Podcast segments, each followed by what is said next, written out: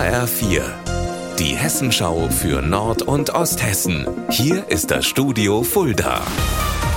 Heute mit Rainer Battefeld. Guten Tag. Am kommenden Freitag werden in Kassel die besonders bekannten Gebäude verdunkelt. Anlass ist die diesjährige Earth Night, mit der für eine bewusste Nutzung von künstlichen Lichtquellen geworben werden soll.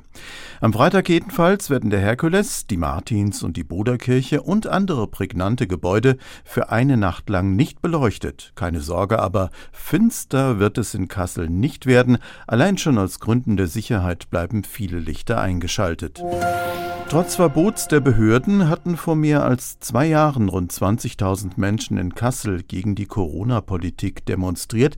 Es kam zu Auseinandersetzungen. Seit heute müssen sich deshalb zwei junge Männer vor dem Kasseler Amtsgericht verantworten. Daniel Bresser, was wird den beiden genau vorgeworfen? Gemeinschaftliche und gefährliche Körperverletzung. Das wirft die Staatsanwaltschaft den beiden Tatverdächtigen vor. Einer davon kommt hier aus Hessen, hat uns eine Sprecherin gesagt. Verhandelt wird konkret über die Ausschreitungen während der großen Querdenker-Demo. Denn dabei war auch ein Kasseler Ortsvorsteher attackiert worden mit Pfefferspray. Und zwar durch Demonstranten. Der Prozess heute ist allerdings nicht öffentlich, da die beiden jungen Männer damals noch minderjährig waren. Geld und Liebe, das passt manchmal nicht so ganz zusammen. Wie uns die Polizei gesagt hat, ist nun ein 63 Jahre alter Mann aus dem Landkreis Hersfeld-Rotenburg auf eine Frau reingefallen, die ihn ausgenommen hat, wie eine Weihnachtsgans. So richtig kennengelernt hat er sie wohl nicht, sondern nur über das Internet. Und die Dame kam nach einer Weile mit einer Geschichte über ein gesperrtes Konto mit einem großen Erbe um die Ecke.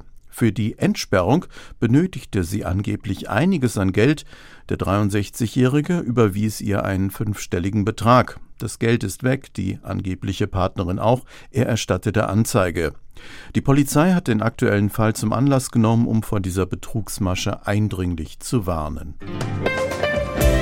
Unser Wetter in Nord- und Osthessen. Es ist noch recht schön bei uns in Frankenberg, gerade bei 24 Grad und in Schlüchtern bei 23 Grad. Heute wird es aber noch recht ungemütlich mit Regenschauern und Gewittern und morgen dann sinken die Temperaturen teilweise auf Werte unter 20 Grad.